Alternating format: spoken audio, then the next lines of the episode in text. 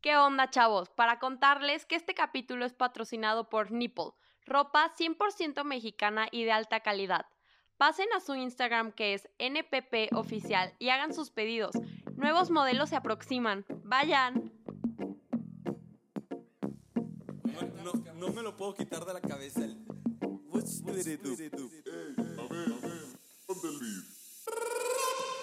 Hey, ¿qué onda gente? Bienvenidos un día más. Esto no es un nuevo cap, es el baloñero rap. Te contamos las noticias de los deportes más perros como el golf y el race. No te creas, son moleros. Al micrófono el Padilla y mi amigo Celio Luis. Ay, qué bueno está este podcast. Tiemblas a mi Miguel Luis. Ya fue mucho de la intro, no queremos que te arte. Si te gusta lo que hacemos, dale like, mejor comparte. ¿Qué onda? ¿Está? ¿Eh? ¿Qué onda, Rodrigo? ¿Qué onda, Abel? ¿Cómo andan? ¿Qué onda? ¿Cómo están? Gracias por la invitación, chavos. Saludos a todos los amigos de Baloñeros. Huevo, güey. ¿Qué onda, Rodrigo? Pues mira, te invitamos, güey, porque la verdad, pues te conozco desde que somos chicos, o sea, nuestra familia, y, y la verdad, pues siempre te seguí un poco la pista de, de esto que tú te dedicaste un rato, que ahorita Gracias, podemos gracias. tocarlo, que son de las carreras. Tú intentaste entrar a la Fórmula 1, ¿no? Ser piloto Pues era el profesional. sueño, era el sueño llegar a la F1. Se complicó al final, pero la experiencia pues se queda, ¿no? Ya. Estuvo, estuvo cool. Güey, ¿de dónde viene esto? Porque empezaste desde muy chavito, ¿no? Sí, bueno, empecé a los 12 años a correr. A los, a los 12 años me regaló, los Reyes me trajeron mi primer go-kart. Siempre quise ser un piloto, no sabía cómo lo iba a hacer. pero yo iba a llegar a la Fórmula 1. Me llegan los karts. Dije, pues de aquí se arma. Este, vi que no era tan fácil. Pero pues sí, de ahí, de ahí empezó. Mi papá también tenía como la- ese piquito de, de entrar al deporte y pues empezamos juntos, ¿no? ¿Tu Los papá dos. corrió algo? No, empecé, fue, bueno, empezamos juntos pues, Ya. en los go-karts de hobby. Oye, pero desde, o sea, desde más chiquito le terqueabas de que los carritos, o sea, o, o tu jefe Sí. fue así como de ten el go-kart y te, te trepas. No, o sea, tenía los carritos que empujas, me vivía arriba del carrito. Como y- avalancha, ¿no? Sí, una cosa así. Ya. Que de los derrapones y todo eso, ¿no? Este, luego, pues me traen los reyes el, del el go-kart, pero pues resultó que era un go-kart, pues profesional. O sea, era. en el autódromo. Ajá, era para el autódromo. Nunca creímos que. O sea, mi- no sabía mi papá lo que había comprado realmente. Go-kart, sí. Un go-kart. Era un go-kart, era una bala esa cosa. O sea, pues eran los que se corren en Europa, Claro, literal. claro. Este, es una categoría que empieza a los 15 años y pues hay hasta eh, 30, 40 años. Hay señores de 50 años que siguen corriendo en ese tipo de coches. Y pues a los 12 años, pues sí es demasiado coche para un chavito. Sí, ¿no? No alcanzan ni los pedales, güey. Exa- Exactamente, literal así.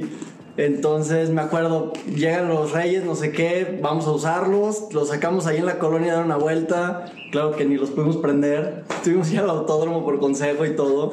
Entonces, pues sí, ahí empezó, ¿no? De la nada, de repente. ¿Y cuando era chiquito veías la Fórmula 1 o, o- No, no, fíjate que yo, yo he sido muy malo para, para seguir los deportes siempre. Lo empecé a seguir, la Fórmula 1, yo creo que, pues hasta que ya estaba más metido en el deporte, yo creo que hasta los 15, 15, 16 años, este, eh, pero pues la veía, o sea, veía carreras, veía lo que fuera, pero no, no que siguiera el deporte en sí. Ok, ok. Y por ejemplo, bueno, o sea, yo los conozco a ustedes y sé que tienen. Bueno, yo me acuerdo que tenían. ¿Cómo se llaman? Este, que son como. No son avalanchas. Un tubular. Un tubular, güey. Sí. Que donde vivían al lado de un No son terreno. güey. avalanchas, güey, son dos cosas. Sí, güey. Es que yo lo, cono- yo, yo lo conocía como avalancha, güey, pero es tubular, güey. No sí, mames, no, la es una tabla con volante, güey. Sí, güey, pero güey, o sea, yo nunca de esas cosas, güey, ¿sabes? Y mis papás, mi papá y mi mamá le tenían pavor, güey. Y yo me acuerdo que, que, que tú me agarraste de chiquito y que nos dices, güey, pues vámonos al parque a jugar. Y me llevaron ahí tú y tu hermano con, con otros amigos. Y que me entrepé a esa cosa. Y yo pensé que iba a ser una madre en- que iba a 5 kilómetros por hora. No mames, güey, jalaba chido, güey. ¿sabes? No, muy buenas ¿Eh? divertidas en eso, muy buenas divertidas. Y, y ahí fue, a partir de ahí yo creo que te dejé de ver porque fue ya cuando empezó toda esta tu aventura hacia, o sea, ¿cómo empezó más bien? O sea, empezaste aquí, que... Sí, bueno, recibí el regalo. Sí. Este, pues hice alguna carrera, me fue de la fregada.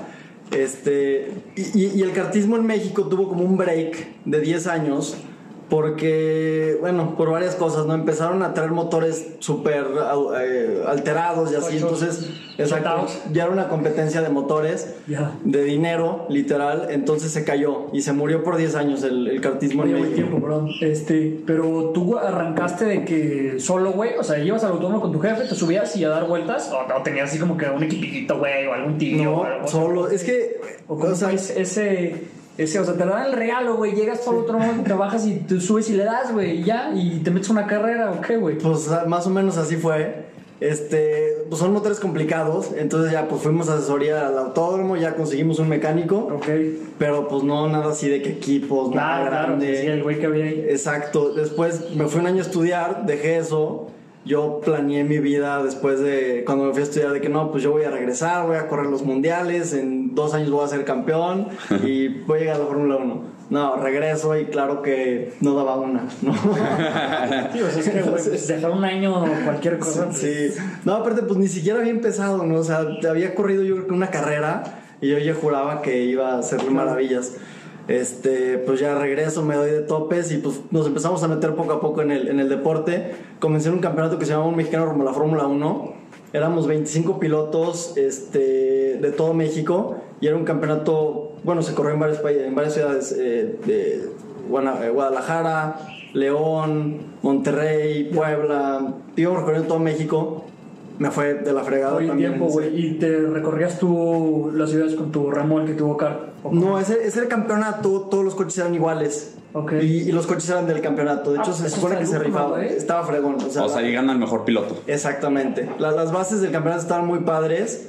Este, pero te digo, me fue muy mal. Era mi primer año en coches. Había otros que ya llevaban más tiempo. Y yo, yo no sabía eso. Yo pensé que era subirte, pisarle el freno acelerador, dar vueltas y que el que tuviera más valentía ganaba. No, no. Sí, lejos. No, no, no fue así, no fue así. Y pues ya poco a poco pues le seguí terqueando. Me fue yendo mejor. Corrí otros nacionales, otros campeonatos. Este, hasta que corrí uno que se llamaba Reto Telmex. Ese estaba pues, soportado por Telmex. Era un campeonato parecido al, al otro que les mencioné, que todos los coches eran iguales. Entonces se rifaba el coche antes de las carreras para que todos tuvieran la misma oportunidad.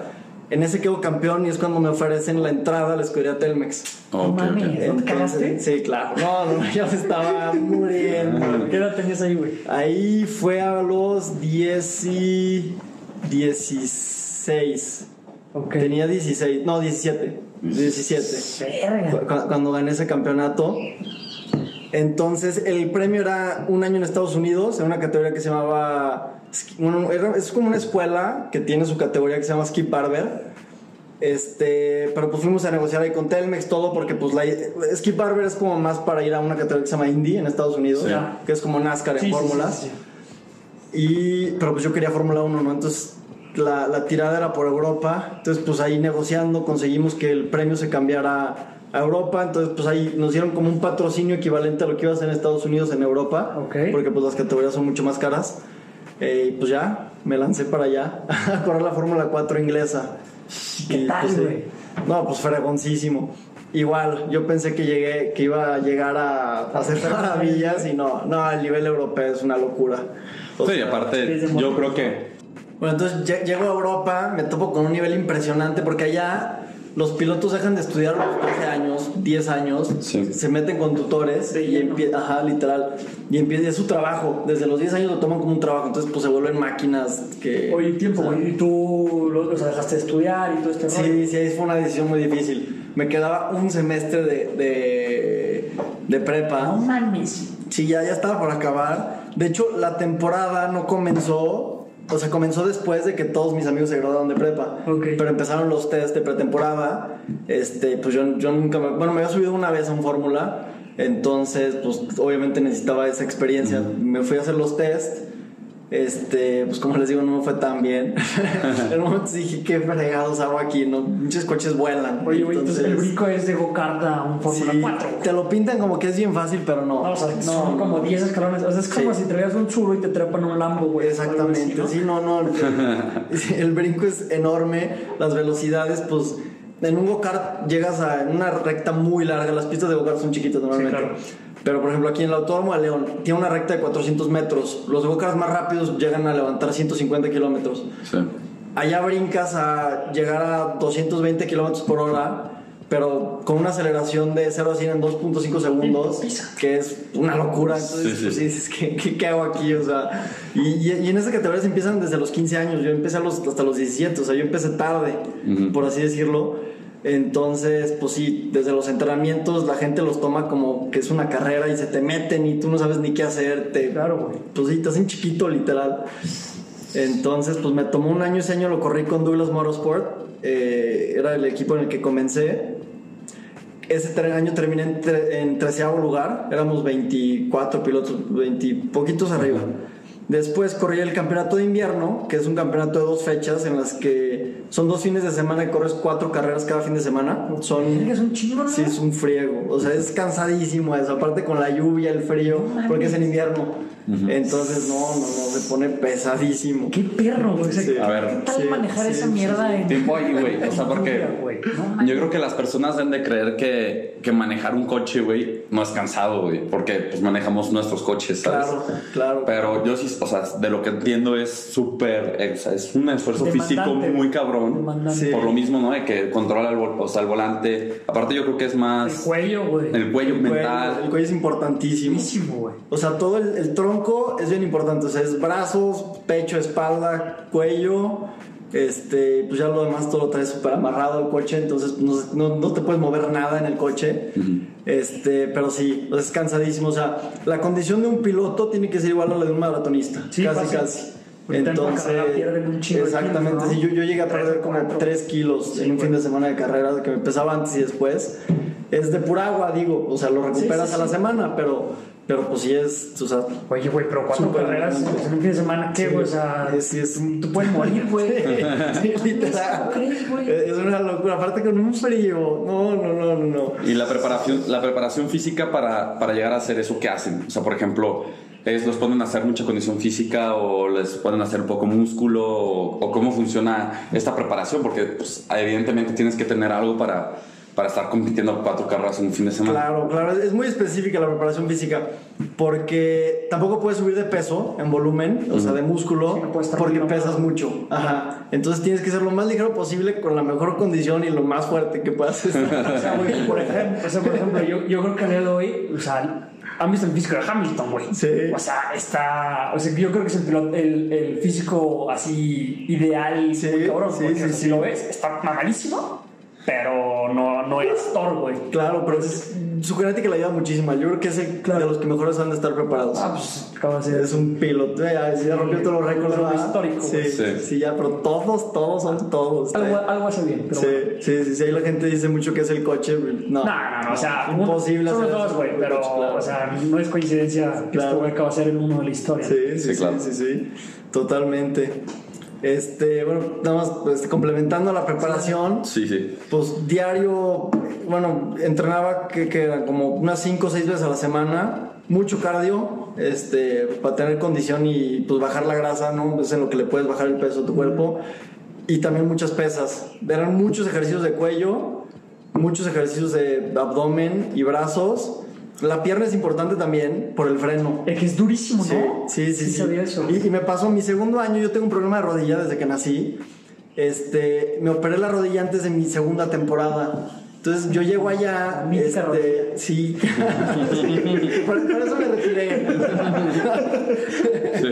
No haber sido piloto de Fórmula 1, pero pues me chinga la rodilla. Aparte es el pretexto perfecto para los mexicanos, ¿no, güey? Todos, todos, güey. Es el ¿no? Ay, no, pero me operé la rodilla, de hecho estaba súper nervioso por eso. Porque el primer año, y, y esa es una diferencia muy grande del go-kart a la fórmula, porque en el go-kart, si frenas muy fuerte, pues luego se bloquean las llantas, ¿no? Claro. En el Fórmula, como traes la aerodinámica y todo, el coche pesa mucho hacia abajo. Entonces, el primer golpe de freno tiene que ser fuertísimo. O sea, creo que en los Fórmula 1 llegan a, a pisar con presiones de 100 kilogramos en la, la pierna. Digo, la fuerza que te ayuda a hacer más presión y todo, pero pues sí es un mundo. Entonces, este, pues el primer año todo trabajando, ¿no? De que pues, dar, dar las gráficas de freno, porque es una. O sea, tienes que poner mucha presión, irla soltando y tienes que dar un triángulo. Es un, un relajo. El punto es de que llegó mi segundo año y no estaba dando las presiones de freno que necesitaba dar. Sí, sí. Pues era mi, mi año, ¿no? Era el año en el que tenía que dar resultados. Entonces, pues ahí hubo un tema ya en el principio con el equipo que me decían, oye, pues es que le freno, no sé qué. Para esto yo no le dije a nadie que me había operado. O sea, no le dije ni a Telmex ni al equipo con el que iba a entrar ni a Probablemente hubiera sido un bueno, ¿sabes qué, carnal? No, Es lo que ¿qué me quería, pues sí, o sea, dije, ya, ya llegué aquí, no puede ser que por una operación Sí, se acaba mi sueño. tragar. Entonces, pues, me lo callé. Yo estaba haciendo rehabilitación dos veces al día. Me fui a rehabilitar a, a Guadalajara. Dos veces al día, todos los días durante un mes. Ahí sí no descansaba ni un día. Este, y aún así no llegué pues, a- con la fuerza que necesitaba en la rodilla. Yo creo que hasta la segunda carrera ya empecé a dar los, las presiones necesarias. Este, entonces, pues sí, sí es todo un tema eso de, de la preparación física, ¿no? Oye, ¿y ¿solo, ¿solo entrenabas de que arriba del coche, literal? ¿O tener como un simulador o alguna madre? Ese es otro punto bien importante. Porque pues en el kart, o sea, de cierta forma es barato entrenar, ¿no? Pero ya llegas al fórmu- a, la- a los fórmula y los precios se van, o sea, son Sí. altísimos. Sí, o se sea, disparan un, horrible, Un ¿no? día de test te cuesta la vida. Entonces, entonces, son súper restringidos. O sea, tú haces el contacto con el equipo y te dicen, no, pues te incluye cinco test y las ocho fechas. Pero pues toda la gente está haciendo test y test y test. O sea, la gente que tiene pues patrocinios o mucha lana en la familia y así. Claro. Entonces es algo que también me afectó mucho a mí la, la restricción en los test. Este, y ah, o sea, la mano de eso haces test en simulador que son pues, mucho más baratos, pero que igual, o sea, dices, pues estoy pagando por manejar en una computadora y también cuestan una lana, ¿no? Claro. Entonces, pues Que la Fórmula 1 se, car- se caracteriza mucho por eso, ¿no? O sea, realmente, si ves el background de casi todos los pilotos, ya ahorita ya no tanto, ¿eh? Porque sal- salen muchos patrocinadores, Claro. que esa es el- la mayor fuerza que tú puedes tener en, como profesional, que tengas ahí. Por eso Checo Pérez sigue siendo piloto, güey. Yo quiero pensar, o sea, porque no está, o apenas ahorita este temporada está dando buenos resultados, pero ya Sí. unos cuantos años medios malos. Este, que, que sí, yo sé que, que tienen que meter mucha inversión al principio porque es, o sea, te la estás jugando y, y ningún Claro. patrocinador quiere decir, pues le tiro aquí mi varo a este cabrón y puede ser que nadie lo conozca mañana, De güey. hecho, es de hecho, la complicado. F1 es mucho, o sea, no es así como que tú eres un magnate y quieres armar un negocio, ah, déjame meto la Fórmula 1. No, güey, o sea, no es así como un negocio súper rentable. O sea, normalmente se lleva la finta de que como se derrocha mucho varo, se gana mucho. Pero no, es todo un tema, güey, es todo un tema. Entonces, Pues, pues, o carísimo. sea, literal, si, si tú le quieres entrar a la F1 es porque te mama, güey. O sea, no es, no es negociazo entrarle, o sea, es una putiza estar viajando, es un chingo de logística, un chingo de gente. Entonces, Es- pues, ese es un tema bien interesante, que la gente dice, oye, eres piloto, eres millonario. Sí, sí. Eh, ajá, exacto. No, exacto, no, güey. Yo sí sabía eso, güey. Sí. No, he escuchado, bueno, no he escuchado. Hay muchos pilotos, yo creo que de la mitad de la parrilla para atrás. O sea, los equipos como Haas, este, eh, Williams, todos esos de, de- de atrás. Los pilotos tienen que pagar por entrar al equipo.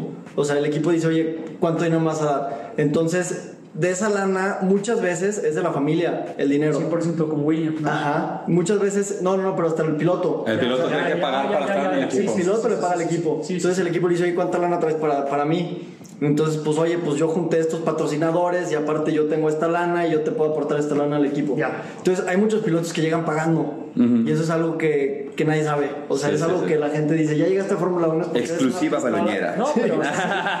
Literal. Sí se empezaba esto, o sea, salen estos rumorcitos como Checo Pérez, güey, que llega Checo Pérez y dice, oye, carnal, ¿sabes qué? Te puedo, te puedo echar la mano. O sea, ¿cuánto me vas a echar la, cuánto me vas a aportar al bolsillo? Y preguntándole a Checo Pérez y pues así de que. No, no, pero por ejemplo, es como en el fútbol yo creo pensar que a veces dicen que sueltan las mordidas, pero es como que todo el mundo lo sabe, pero no lo dice, Ajá. ¿sabes? Sí, sí, sí. Este, y acá sí evidentemente sabemos, bueno, los que conocemos el deporte sabemos que es un deporte muy caro, pero ahorita que tú nos estás diciendo, ¿sabes algo? Pues la neta, hay pilotos hoy en día Sí. que son de Fórmula 1 que tuvieron, o sea, que tienen que buscar sus patrocinadores, o sea, No, güey. y tal vez o sea, ganan 10 pesos por es- correr, güey. Ya es, ya es muy común, güey. O sea, tanto que pues, el compañero Choco Pérez, güey, pues está ahí porque su papá es el, el dueño y lo, que tú quieras, güey. Que hasta eso ha respondido bien chingón. Digo, a mí me gusta esa historia, güey, porque todo el mundo le echa caca de que llegó. Porque de hecho es el único, el único piloto que ha saltado de la Fórmula 3 a la F1. Ninguno lo ha hecho. Siempre es de la F2 a la F1. Entonces, pues este güey fue como, ay, no mames, o sea, te ganaste el, el asiento porque tu papá es el patrón, pero ha respondido, güey. Entonces, pues son estas historias que también algunos le quitan como el, pues no está chido llegar por varo, te ganaste tu puesto porque tu jefe, pues es el manda más. Pero pues de alguna manera pues está chido como el querer demostrar que ser piloto no, o sea, por más varo que tengas, güey, meterte un F1 y rifarte la tienes que ser un... Eso es también algo bien importante, o sea, no, no, no porque tengas dinero vas a llegar y no porque seas muy bueno vas a llegar. O sea, tienes que traer las dos. O sea, no hay. No hay paquete completo. Exactamente. No hay ningún piloto que, que no la arme ahí, realmente. O sea, Exacto, me dicen, oye, ¿quién es el mejor piloto? Pues la neta es que las diferencias son mínimas. O sea, si los pusieras en el mismo coche, las diferencias es, mínimas es a ese nivel. cabrón, güey. Sí, sí, sí. O sea, bueno, está. Yo a, a los dos pilotos que resaltaría así muy cañón, que digo, eso sí le pueden ganar a todos: Hamilton, Verstappen. Están de ahí en más, yo creo que todos están muy Al- a la parejos. par. ¿Dónde? A la par. Sí, sí, sí, sí, sí, sí, ya, ya, pues sí, para abajo yo creo que todos están muy parejos y nada más eh, ellos así son unos fuera de serie, algo impresionante, Sí, impresionante. Que ahorita nos desviamos mucho del tema, pero bueno. No, no, este, es, parte de, güey. sí, es parte sí. de. Por ejemplo, Parte del mundo. hay parte del mundo. Este, a mí el piloto, o sea, bueno, aquí va un dato. Nelson, o sea, perdón, ¿eh? Nelson Mandela. Nelson Mandela. Ayrton Senna, es que iba a decir Nelson Piqué, que era otro brasileño. Este, Ayrton Senna, que es, por ejemplo, mucha gente no sabe, pero en Brasil es. Podría llegar a ser más ídolo que Pelé. O sea, realmente Ah, no, en Brasil aman a Ayrton Senna. Sí. Este, y él, por ejemplo, hay muchas historias de que él realmente era de esos pocos pilotos que era mejor que los demás porque su coche nunca fue lo suficientemente top. O sea, él hizo que el motor fuera bueno y toda la cosa, pero él sí fue uno de esos. Por eso se le reconoce tanto Claro. el, el- a Ayrton Senna su éxito en la Fórmula 1. Sí, porque sí. compitió en coches malos, güey, y siempre estuvo compitiendo. Y, por ejemplo, está el caso de Schumacher, que pues sí, de seguro es un pitote, pero tenía Ferrari, que eran el mejor momento claro, Ferrari, güey, claro, ¿sabes? claro. Si no hay algo también interesante ahí de Ayrton Senna, pues él lo hacía como hobby, o sea, su familia era dueño del Banco Nacional de Brasil, o sea, el dinero no le faltaba a ese tipo. Y también él nunca pagó por correr, o sea, él, él- él firmaba contratos por carrera con, la- con, la, con el equipo con el que corría, y pues él decía, pues yo lo hago como por hobby, o sea, no necesito la lana. Entonces, pues ahí te das cuenta que él sí le dedicaba tiempo, sí entrenaba, o sea, sí era Oye, o sea, literal amor al arte, ¿no, güey? Sí, Porque sí, también sí. Algo, algo que yo creo que es de las cosas que más me vuelan la cabeza, güey, que es eh, la mentalidad de un piloto de Fórmula 1, güey. O sea, es qué cabrón cómo vives la vida, güey, que cada fin de semana te puedes morir, güey. O sea, literal. Sí, sí, aunque, sí. sea el día de hoy, güey. Estamos- Vimos el, el año pasado un güey de feo se mató. Entonces no- nadie está exento. O sea, es, es claro que pues que las medidas de seguridad están pasadísimas de verga, que está Sí, es imposible muy que mates, güey. Pero, güey, literalmente sí es. Cada, cada fin de semana, pues estás agarrando curvas a 250 kilómetros Sí. O sea, sí tienes que tener algo en la cabeza de, wow, güey, o sea, vives la vida a otro No, pues la nivel. pinche adrenalina, Sí, güey. en ese momento se te olvida, o sea, nunca piensas me va a tocar a mí, pero siempre te puede tocar a ti. Exacto. o sea, porque aunque tú seas el mejor del mundo, pues puede que al de al lado Sí, se le fue exacto. sin querer, o sea, o sea, claro, a ti se te va a ir sin querer también, o sea, Claro. de hecho, una vuelta rápida no es una vuelta perfecta, sino es una vuelta en la que cometiste los menos errores. Exacto. O sea, una vuelta perfecta es, o sea, para la potencia que traen los coches y todo, es muy difícil dar una vuelta perfecta, es imposible. Sí. Que eso para eso Checo Pérez es muy bueno, ¿no? Sí. Es un cabrón que, que sus errores son muy pocos. Exacto. O sea, muy pocos y muy pequeños. O sea, que no pierdes mucho en un error. Es un pilotazo, pues. güey. Sí, sí, sí, sí. Sí es bueno, un pilotazo. Pilotazo. La gente no lo sepa, güey. Porque es que, güey, también como eh, muy poca gente sigue este pedo, pues normalmente tú volteas a ver la lista y dices, ah, ¿quién es el mejor? Ah, y volteas a ver la última carrera y aparece Checo Pérez de que en 7 o en 6 dices, nah, pues no. Pero una vez que te empiezas a meter y empiezas a entender que no nada más es Checo Pérez y que es parte de, pues, de este, de la Fórmula 1, que es Claro. que esté bien el güey que cambia las llantas y el güey que maneja. O sea, Exacto. Sí, ahí tienes que ver todo el paquete. Sí, o sea, como tú dices, o sea, equipo de pits importantísimo. Importantísimo. Este. eh, ya se me fue la onda.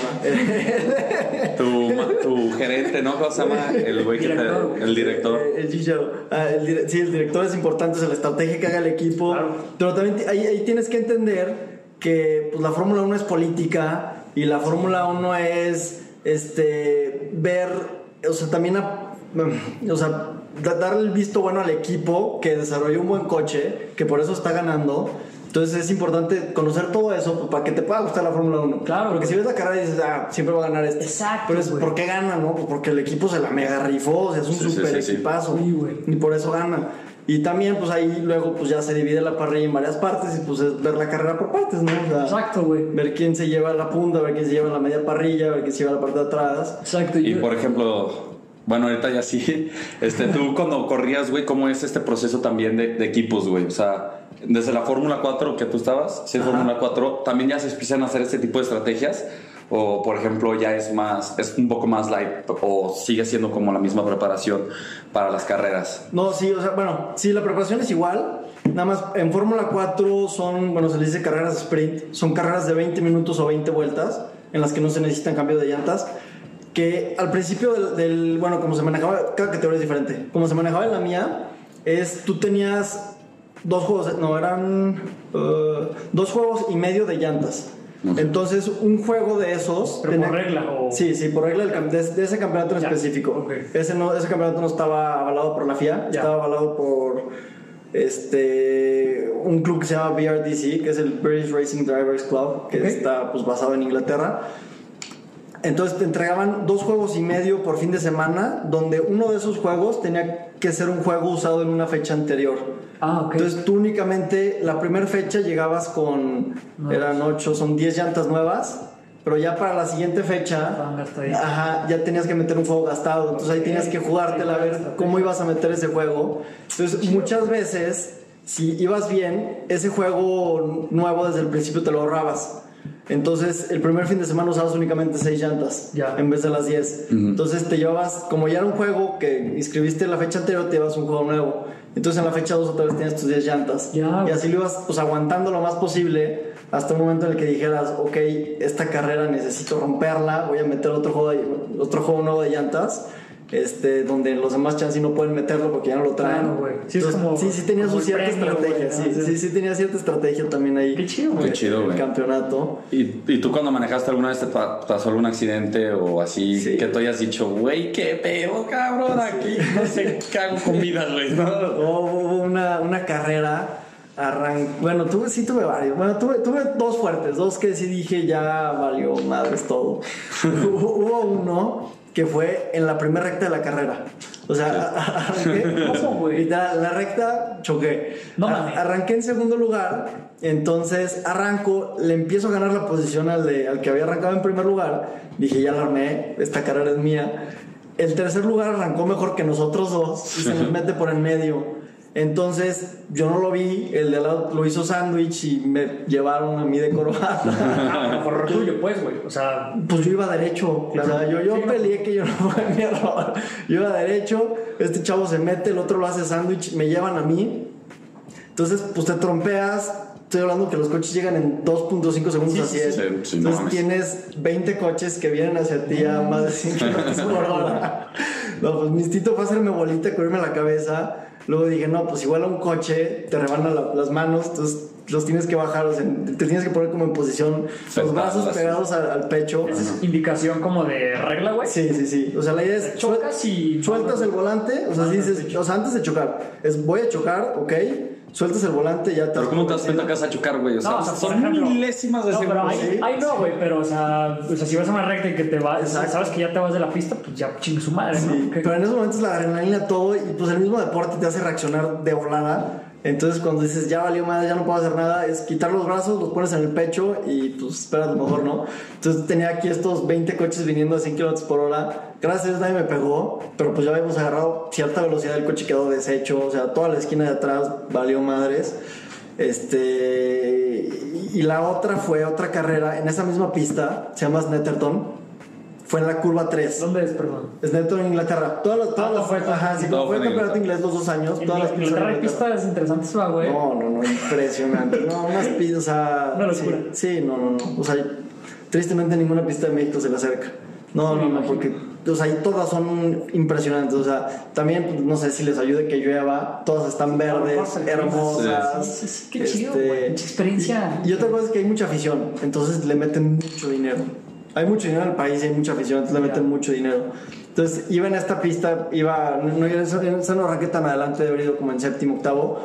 Me meto para el rebase, pero pues en los Fórmula 3 las llantas sa- salidas, se cierra un tipo, entonces su llanta queda entre mis dos llantas y él frena.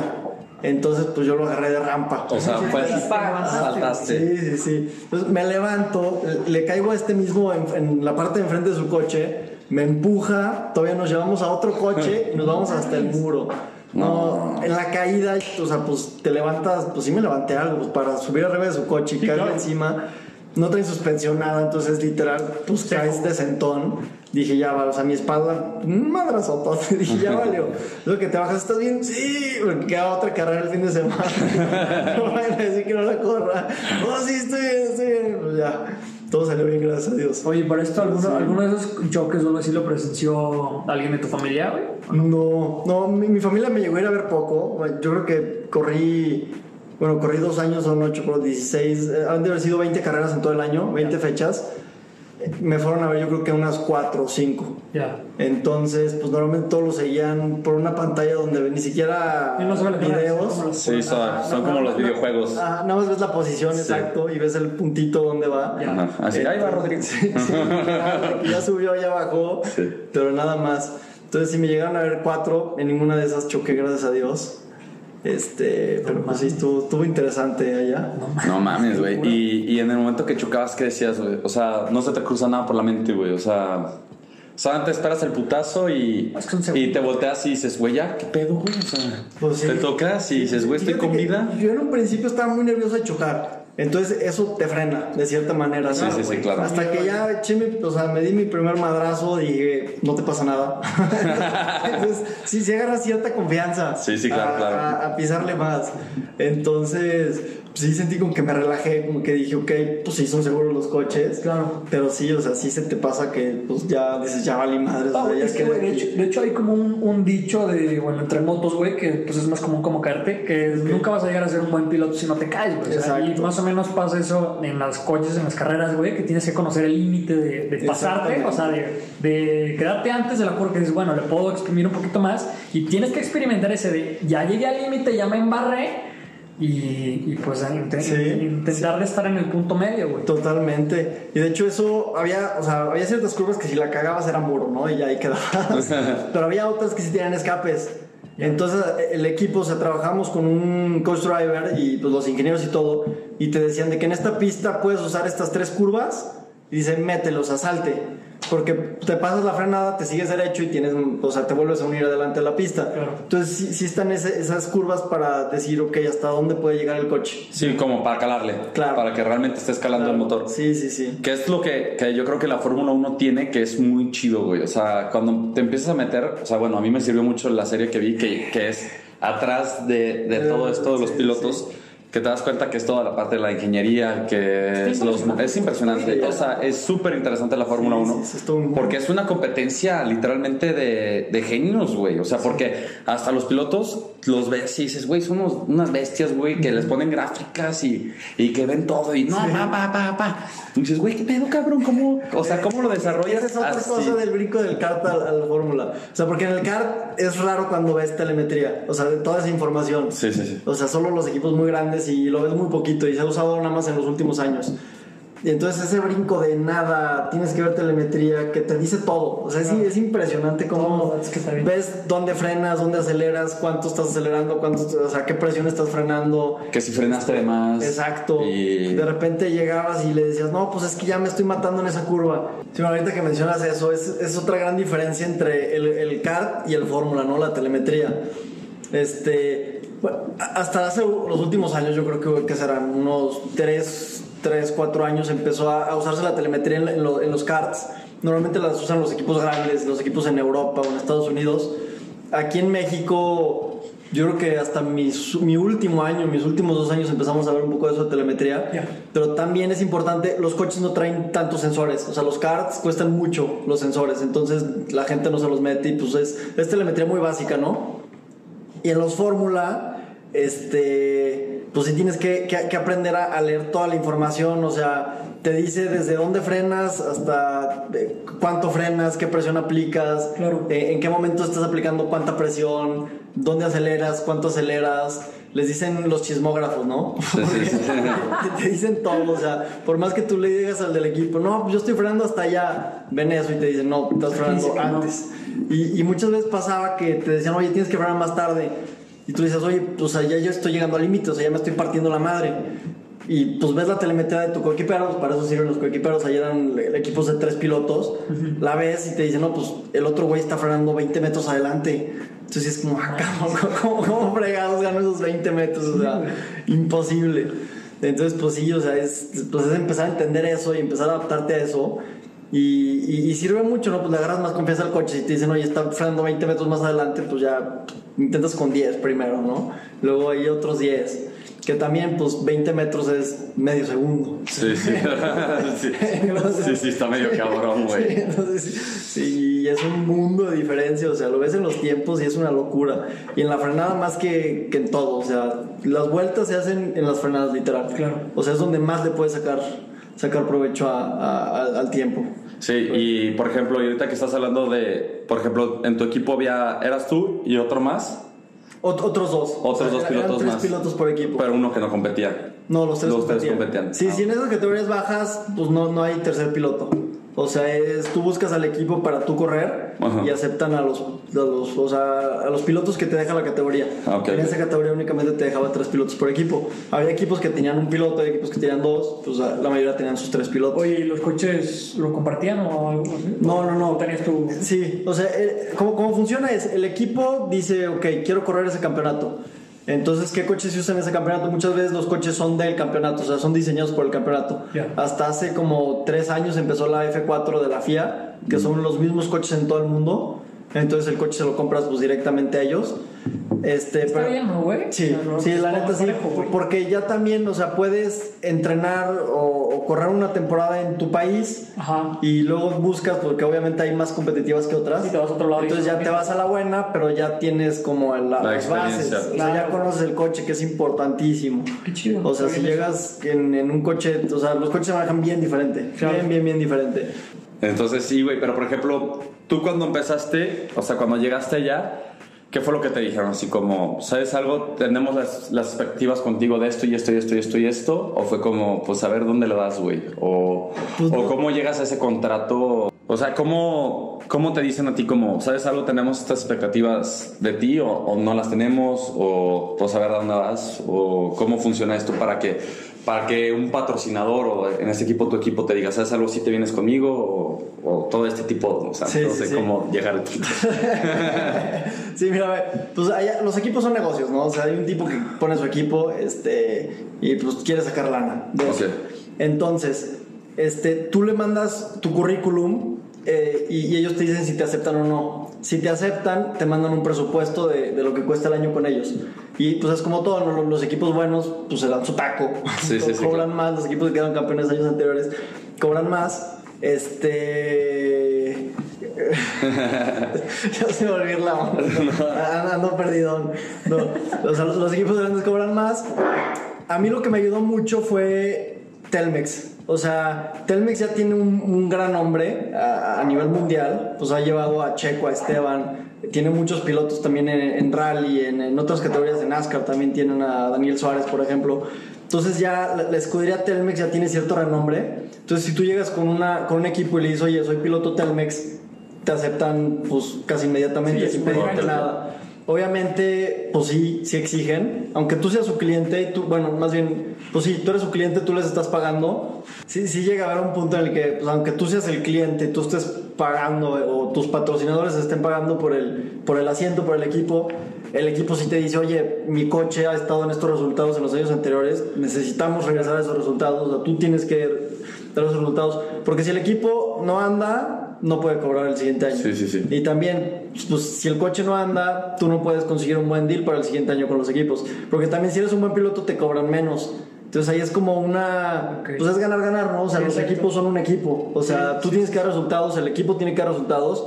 Porque al final de cuentas, pues es un 50-50, ¿no? Si el coche no jala, pues aunque te partas la madre, el coche Sí, no no, va a jalar. exacto. Y, y si el coche es un avión y tú no lo, le sacas el jugo, pues tampoco va a andar, ¿no? Entonces, este, pues exige de ambas partes eh, resultados. Sí, sí, claro. Y por ejemplo, entonces tú te quedaste en Fórmula 4, güey. Así es. Este, ese es el nivel. ¿Pero qué crees que te faltó para llegar a Fórmula 3? O sea, ¿fue cosa tuya o fue extra canchas o Dinero. dinero? sí, totalmente dinero, güey. O sea, el presupuesto a Fórmula 3 se subía cinco veces lo que era el presupuesto de Fórmula 4. No mames. Y así se sube cinco veces Para de Fórmula Fórmula 3 a 3. Fórmula 2. Entonces, este, pues sí traía buen apoyo, traía apoyo de, traía Telmex, traía Guanajuato, traía pues, empresarios privados que, que me apoyaban. Pero pues si llegas y le dices, oye, necesito cinco veces más el siguiente año. Sí, no. y aparte, pues la, una cierta parte, pues sí, mi papá me apoyaba. Pero, o sea, pues su, su parte se multiplica por cinco. Y la parte que iba a poner mi papá también se multiplicaba por cinco. Entonces sí es como, pues no. Sí, no, O pues sea, no. Sí, no hay modo. Ah, Eso es muy difícil, pero tiene que haber un punto en el que digas, pues o sea, ya, ya no se armó, o sea, hay familias que se quedan en bancarrota por querer llegar al hijo a, A Fórmula a 1. Fórmula 1 y, y, pues sí tienes que saber cuándo parar, ¿no? Es, es una decisión bien difícil, pero pues se tiene que tomar en algún punto si, si no se va a llegar. Y también está, en algún punto, pues está gacho, ¿no, güey? Porque no, o sea, el que está culero que la barrera sea económica, güey, no Sí. de potencial ni otros recursos, güey. Porque, o sea, al menos, pues tu proyección estaba cabrona, tú ya estabas del otro lado del charco, güey, tú ya estabas, Sí. eh, pues, corriendo con carritos chingones, cosa que, al menos en este Carritos. país, güey. Carritos, güey. Básicamente son carritos. Hay un Hyundai. El, el chiste es que en este país está cabrón, este, pues, o sea, no se practica mucho, güey, o no, es, no está para nada el, el mismo nivel, güey. O sea, si tú quieres ser un piloto muy cabrón, pues sí te tienes que ir allá, güey. Y pues está gacho, güey, está chafa que una barrera importante sea la económica, güey. Sí, sí, es algo duro en el deporte. Aparte que pues que el deporte en México hay mucha afición, pero no hay mucha inversión, ¿no? Eso. Entonces, o sea, mi- mis coequiperos, tenía coequiperos ingleses que me decían, güey, es un pedo conseguir patrocinios acá. Imagínate en México, o sea, ya, que allá la afición es impresionante, o sea, la gente tiene mucho dinero y la afición es gigante y les costaba. Entonces, pues siendo mexicano, pues la vía es Telmex realmente y... Gracias, Carlos. Sí.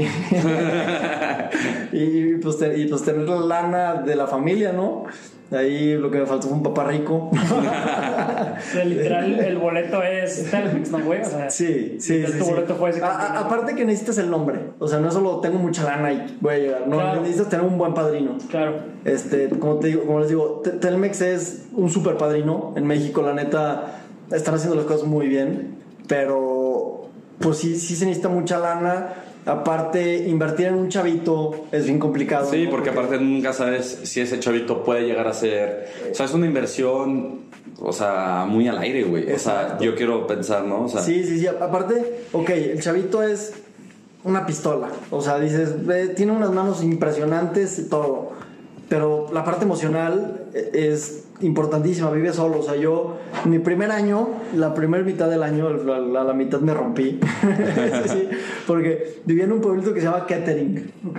O sea, no había nada. O sea, había dos restaurantes, había un pub y una iglesia. y ya. Y ya.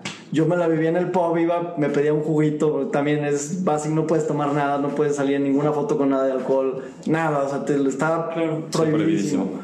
Entonces, pues iba, me tomaba mi juguito y iba al gimnasio y me regresaba a mi, a mi casita, luego el siguiente día otra vez, iba porque no tenía internet en mi casa, entonces para eso iba al pub a ver series. Entonces, esa parte emocional sí es bien, bien, bien complicada. O sea, no estás con tu familia, estás chavo, Claro. viviendo fuera. Entonces, pues sí, sí es bien difícil, la verdad. por ejemplo, una, una de esas cositas, eh, el idioma, güey, o para entender algunos términos de carrera, de llantas, de eso también está complicado, Sí, güey. Sí, O sea, sí, fue- sí, sí es complicado.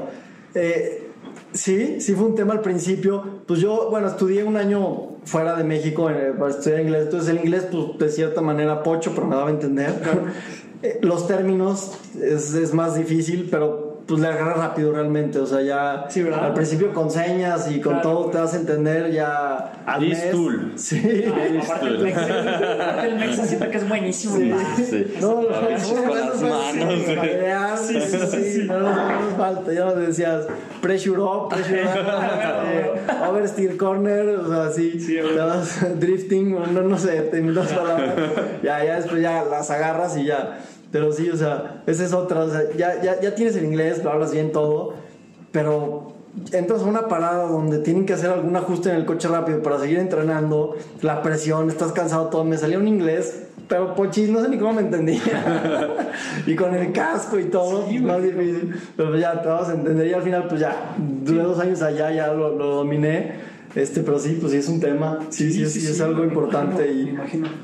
No, es que sí, o sea, por ejemplo, yo creo que las personas deben de pensar que es fácil el irte a tu, y salirte de tu casa, de tu círculo, pero pues sí es un pedo muy cabrón, aparte estás chiquito, o sea, bueno, tenías 17 años, pero sigues, o sea, güey, sigues un bebé, cabrón, o sea, al final de cuentas lo que dices, dejas estudios, güey. Dejas todo, güey. salirte de, pues, de todo, güey, tus compas, Sí, todo, pues te- por ir tienes que sueño. lavar tu ropa, Sí. cocinarte, desde esos detallitos es Claro, como... claro. que te desgastan, al fin y al cabo son, son Sí. cosas que te desgastan mucho que, que tal vez nosotros pensamos que es, ah, pues, se está quejando porque lava ropa, güey, pues lava ropa, güey, a menos 5 grados, este... Y solo, no y tenía solo, güey, no tenía o a sea... nadie. Güey, 17, 18 años, güey. 17, 18 años, amistades, güey, por ejemplo, hiciste amigos. Nah, es que aparte en vivía Inglaterra un- son puros viejitos, güey. Sí, vivía en un pueblito. La neta, no, había- güey. no había nada, no había nada en ese pueblito. Les digo, ya, pues a la mitad troné, dije, o sea, ¿qué estoy haciendo de mi vida? Si no la, o sea, en, ese, en esa mentalidad, en ese momento, mi mentalidad, vas a llegar porque vas a llegar, ¿no? Claro. Pero dije, si no llego a llegar por cualquier cosa, pues es un año que no hice nada. O sea, literal era ejercicio, series, casa, ejercicio, series, casa. Entonces no manches. Entonces me mudé a, a Londres. Y ya me metí en una escuela de una academia de inglés, ya conocí gente, Ya. pues ya el, el, el panorama cambia, ¿no? Sí, sí, sí, claro, claro. Pero, pero en, e- en ese comienzo me fui a Kettering porque en un pueblito de al lado que se llama Corby es donde estaba el equipo. Ok, ok. Entonces también pues los visitaba seguido y así, pero... Te empapabas más. Exactamente, sí, pues para tener, es importantísimo tener una buena relación con tus ingenieros y 100%. tus mecánicos y Claro. todo, ¿no? Este, pues si tú estás contentos con ellos, ellos trabajan mejor, si ellos están contentos contigo, pues tú corres mejor, ¿no? Te sientes en familia. Este... Y la confianza, güey, porque al fin y al cabo Exacto. es. Estás arriesgando tu vida, güey. O sea, Sí. entonces yo creo que, por ejemplo, yo le tengo miedo a los aviones. Pero le tengo miedo a los aviones por los pilotos, güy. Porque no los conozco, güey, ¿sabes? Sí, claro. O sea, yo no sé si el pendejo está. tiene sueño, güey. No tiene sueño, güey. No, ese me pasó. Yo en mi primera carrera, nerviosísimo. Yo estaba temblando de que no manches, ¿qué voy a hacer? Pues le había dado vueltas, había entrenado y todo, pero una, una carrera traes 25 coches arrancando son juntos. ¿no? O sea, en el sí. test te los encuentras de repente, pero ellos juntos al principio. Entonces volteo con el dueño de mi equipo y me dice, pues, ¿por qué estás tan nervioso? Y le digo, pues no manches, o sea, voy a correr mi primera carrera en fórmulas. Me dice, güey, no manches, traes mi coche, güey. O sea, yo estoy más nervioso. sí, güey. Sí, entonces, pues sí hiciste ese tema, ¿no? De Sí, güey. Piensa de ambas O partes. sea, o sea, es lo que yo siempre he dicho, güey. O sea, o sea, sí tienes que, o sea, yo por ejemplo, es lo que te digo, o sea, tú tienes que tener la confianza de, o sea, yo si fuera de Fórmula 1 estaría todo el puto día, güey, checando que estuvieran atornillando bien las llantas, güey, el motor, todo lo que tú quieras, porque es tu vida. Eso O sea, es al un fin tema y bien delicado. No te dejan acercarte al coche a ti. O sea, Ah, tú eres piloto y, y tú dedícate a manejar. Ajá. Y deja que el, que el mecánico haga su trabajo y que el ingeniero haga su trabajo. También tú llegabas y le decías, oye, siento que el coche se me está yendo de atrás. Este, no sé, hay que subir las presiones o bajar las presiones o cambiarle las alineaciones. Claro. Y, y no, o sea, yo soy ingeniero, yo me dedico a hacer eso. Eh, pinche mexa. Sí. también- también es una parte importante de comunicación, ¿no, güey? O sea, el, el tú describir qué qué falla y qué no falla y que el otro Sí. güey lo sepa identificar y arreglar. Sí. Porque, o sea, imagínate el ingeniero que está ahí en las tuercas y en los fierros y que tú le digas, güey, es que no le jala o falta potencia a este lado. Pues imagínate el ingeniero, o sea, llega el carro y lo ves igual, ¿no? O sea, Sí, pues, ¿qué, sí, qué sí. desaflojo, qué aflojo. Eso es súper complicado, aprender a, a sentir el coche. Pues solo tienes, Exacto, pues, las nalgas y las manos, ¿no? Que es lo que siente el coche. A leer. Entonces, hay veces que tú dices, no, pues el coche se está yendo de atrás. Entonces, pónganme el agarre atrás. Pero en realidad es porque el coche tiene mucho agarre adelante. Exacto. Entonces, entonces, como se agarra mucho adelante, la parte de atrás la avienta. Sí, sí, sí. Entonces, aprender a leer esos detallitos, Sí. no, pues en También el, sí, son vueltas y vueltas y vueltas y vueltas. Sí, o Es que sea. es, es, es que es lo que te digo, o sea, un- es un chingo de cosas, Sí. ¿no? Es un paquete gigantesco y Sí, que sí, para sí. que todo esté bien alineado es, se tienen que unir los pinches astros. Claro, sí, pues son equipos, al final de cuentas, o sea, dicen que el piloto es el que corre, pero pues no, o sea, Sí, es la Sí, que por eso las, tienes a todo el equipo atrás. Sí, por eso las celebraciones que hacen en la Fórmula 1, o sea, neta, los que nos están escuchando y nunca han visto la Fórmula 1, lo que ustedes quieran, cuando tú ves las celebraciones, o sabes, o sea, es el piloto que está en el podio y lanzando el shampoo y lo que tú quieras, pero después se lanza y, abraza equipo. al equipo, a los mecánicos y, y lloran entre todos. Y los ves a, o sea, el güey que cambia la llanta está igual de emocionado que el piloto, güey, porque él sabe que es forma, o sea, es fundamental quitarle la llanta en menos de dos segundos, De hecho, hay un capítulo, güey, en, en el de Drive to Survive, Ajá. cuando Hamilton es campeón, güey, y Mercedes toma la foto como grupal del equipo. Es un Y, mundo. Güey, es un día en el que acomodan así, o sea, una logística de acomodar horarios de que la Sí. fábrica literal se para para que salgan todos, todos los que están involucrados, güey. Es una foto así de o sea, kilométrica, güey. Y Hamilton sale así de, o sea, con cada uno de que, güey, o sea, obviamente pues no los conoces, güey. O sea, estás Sí. trabajando con 200 o 500 personas, no sé cuántos son.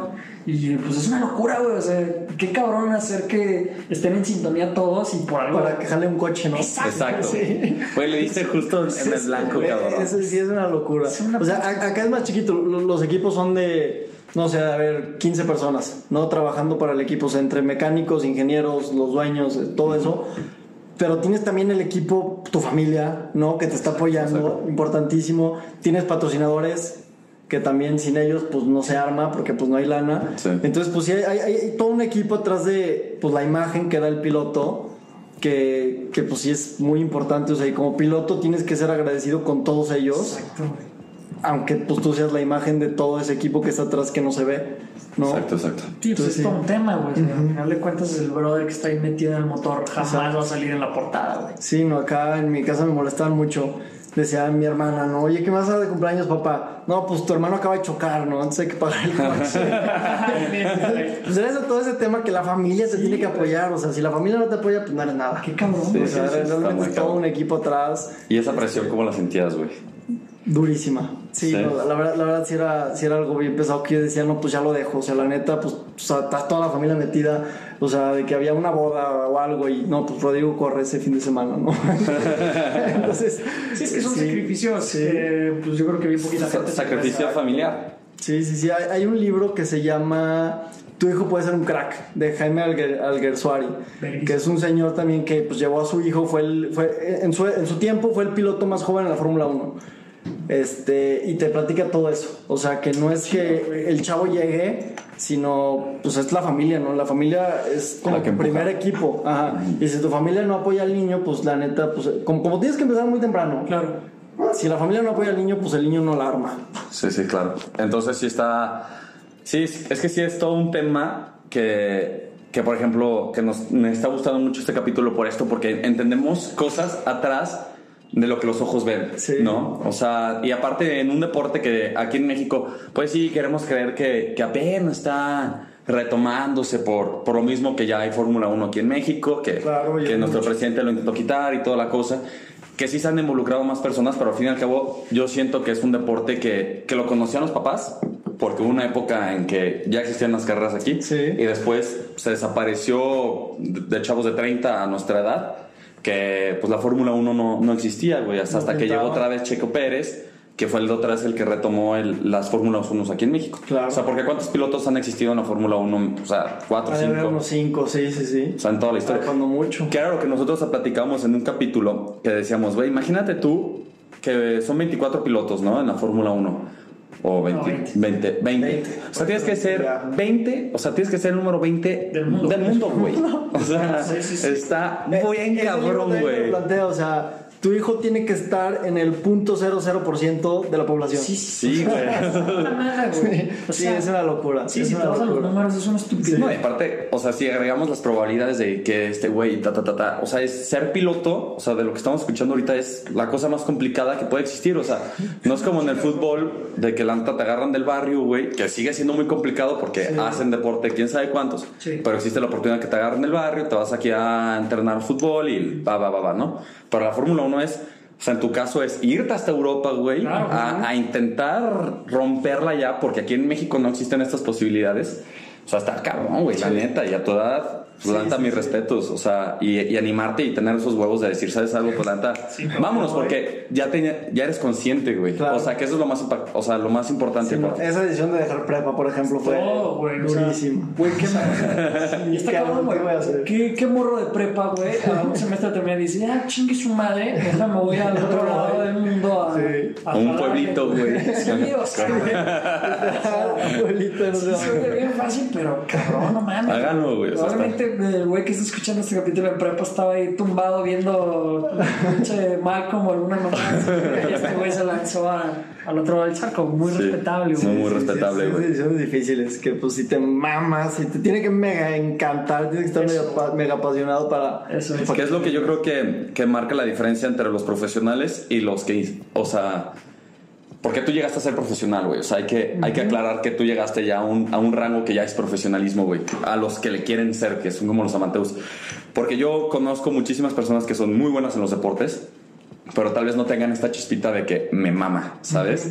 Y que te mame algo es, güey, voy por todo y voy a sacrificar todo lo que tengo yo aquí para llegar a hacer eso. Sí. Que esa es la, yo creo que esa es la brecha que existe entre los futbolistas frustrados y Claro. los futbolistas profesionales, tal vez. Totalmente. ¿No? Sí, sí, sí. Que, que pasa muchísimo que ves a un chavito que es un crack futbolista y que tú dices, güey, ¿por qué no la armó nunca? Pues tal vez el güey sus prioridades eran pues irse de peda, güey, o, o no entrenado tanto, No, o cosas así, ¿no? Digo, es que también mm, yo creo que entra un paquete, güey, porque también es, es un apoyo de que al día de hoy, o sea, bueno, no al día de hoy, pero estoy hablando de hace 10, 15 años que nosotros éramos chiquitos, güey. Si tú quieres llegar a ser un futbolista o lo que sea profesional, güey, le tienes que meter desde los 7 Sí, años. güey, claro. Y tienes que tener un apoyo desde atrás en el cual cuando o sea, le dices, papá, quiero ser futbolista, güey. Entonces es, pues tú como papá, güey, a tu niño tienes que empezar a moverlo, a meterle equipos, güey, a ver si, o sea, qué tan dispuesto Exacto. estás a que deje los estudios, qué tan dispuesto estás como el apoyo que tuvo Rodrigo, güey, de, de, o sea, güey, ¿cuántos papás te dicen eh, a un semestre de terminar el, bueno, lánzate al otro lado, vamos a... Güey, vamos gastar un chingo de barro por ti, lánzate allá, 17 años, vives solo. No mames, güey. ¿Sabes qué me ha dicho mi mamá? Dice, no mames, pero pendejo. quedas aquí, terminas tu prepa y ojalá, güey, ¿no? No, sí les tengo que agradecer muchísimo eso a es- mis papás es y a un- mis hermanos, o sea, toda Sí, la sí, a toda familia. la familia. Es un La paquete verdad, sí, de sí un chorro de está- cosas, güey. Sí está canijo, la verdad. Pero la experiencia, ahora sí que Es, lo bailaba. es lo que me dicen, oye, ¿qué onda? No, pues la neta la experiencia me la quita. Pero perdiste dos años. Me, Me vale madre, Sí, sí, yo creo que no se perdieron dos años, ¿no, güey? Te llevaste Sí, aprendizajes sí, sí. y, ¿Y en la Fórmula 3 ganaste algún título, güey? cuatro. Era cuatro. Cuatro. bueno, bueno, fuera. Me quedé Con muchas ganas de subirme ese coche.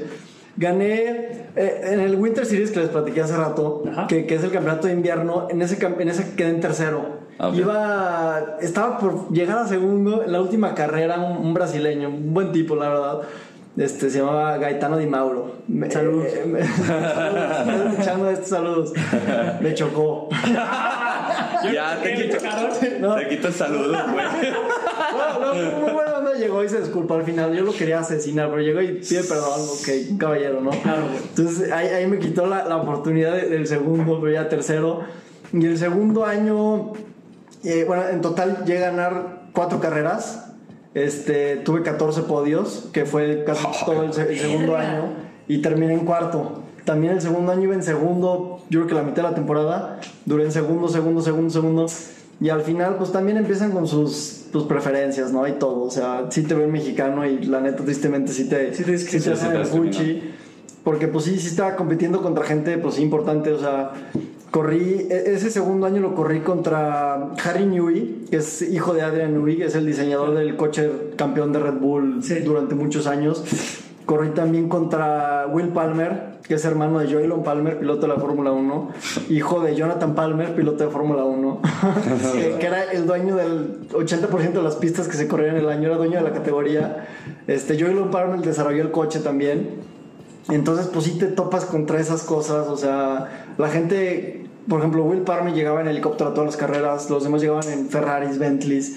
Yo llegaba pues en metro y jalando mi maleta. Entonces, pues, pues sí te topas con esas cosas, ¿no? Se hacen Sí, sí, sí, preferencias este, ahí en detallitos. Este Harry Newey me chocó en la carrera, me- no, no lo descalificaron. La, y, y lo que alegaron fue que los dos terminamos la carrera, ¿no? La siguiente carrera, yo le choco a alguien, seguimos la carrera, esta otra persona se sale solo y choca a la mitad de la carrera y me descalifican a mí. Entonces puedes hacer una apelación de que, oye, no estoy de acuerdo. Meto esa apelación y le digo, oye, es que me estás descalificando por ese mismo panorama que pasó la carrera pasada conmigo y no lo descalificaste al otro. No, fue diferente porque él se salió. Le dije, no, pues él salió por pendejo, ¿no? Claro. Chocó a la mitad de la carrera por güey. Este, no, pero es diferente, no sé qué. Claro que me encabroné y le dije, no, el pedo es que no me ha pedido Newey, güey.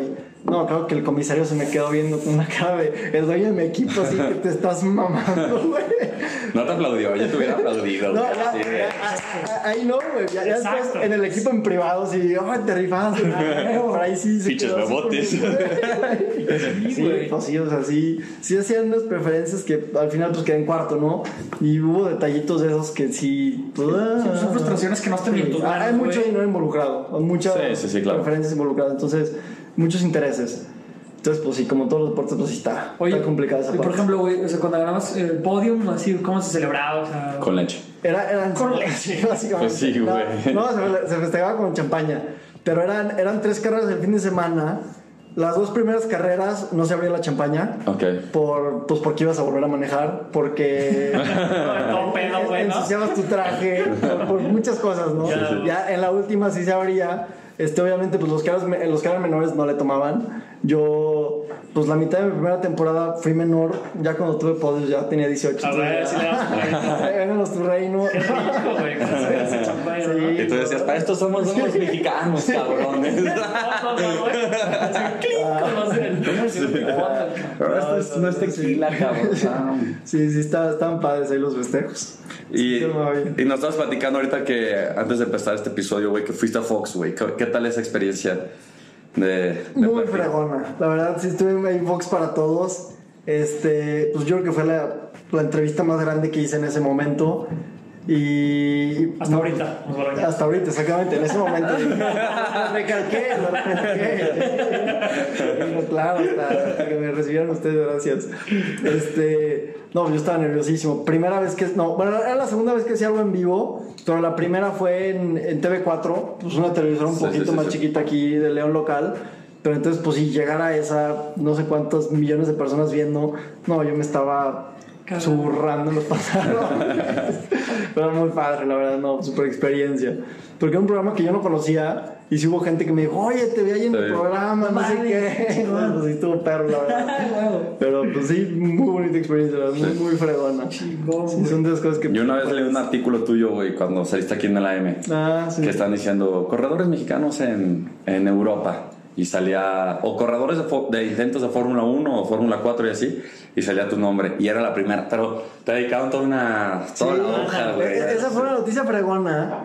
Pues la neta, la M me apoyó muchísimo. O Sí. sea, l- los medios mexicanos me apoyaron, los periódicos me apoyaron bastante. Pero la M en específico me dijeron, oye, queremos hacer pues, todo el recorrido desde ahorita hasta que llegues a la Fórmula 1. Entonces nos gustaría hacer ese reportaje inicial para, pues, pues, para que la gente empiece a conocerte. Me pusieron primera plana, un pedacito, y me dedicaron creo que dos, dos planillas. Sí, sí, sí, sí. Qué chido, Ese fue, sí, fue mi mejor reportaje. Segundo. Me entrevistaron el- en ese momento, estamos en ese momento. Hablaban con el del equipo, con el ingeniero, nos entrevistaron parejo a todos. Entonces, pues ya ahí tengo mi periodiquito Ah, mar- qué marcado.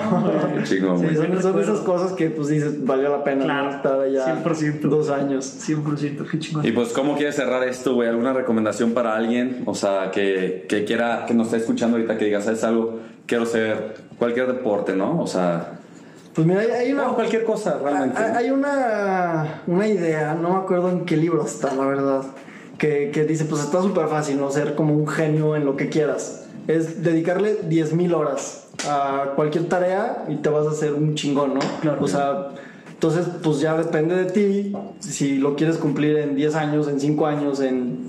En un año está muy perro, ¿no? Sí, sí, sí, como 24 horas al día. Pero pues sí, o sea, entre más le dediques, obviamente más te vas a hacer bueno. Y en algún punto te vas a hacer bueno. O sea, si le sigues, si le sigues, si le sigues, te haces bueno porque te haces bueno, ¿no? Pero pues sí, están esas 10.000 horas de por medio, ¿no? Ya dependen de ti, ¿no? Me gusta, güey. me gusta, me gusta. Sí. Bueno, Pues bueno, Rodrigo, pues güey, qué chingón que viniste, güey. No, gracias por invitar. Un invitadazo, güey. La neta, bueno, yo, yo en lo personal, güey, eh, siempre le he tenido un pinche respeto bien cabrón a los pilotos, güey, porque yo también tuve mi sueñito frustrado de, pues ahí si me ven en la calle y voy a estar corriendo como loco, güey. ah, no es cierto, güey. No, pero- seguridad vial. no, no es cierto, no vaya bien. Pero no, la neta siempre he tenido un pinche respeto porque, güey, para mí un piloto es, los tienes que tener bien cuadrados, güey. Tienes que tener una mentalidad y como dije al, princi- al principio del capítulo, yo creo que viven la vida de otra manera, güey. O sea, ese, esa pinche adrenalina de saber que te puedes morir, que puedes perder una mano, una pata, güey, lo que sea en cada carrera, no mames, está muy cabrón. Entonces, pues bueno, güey, este, pues capitulazo, güey, qué chido que viniste, güey.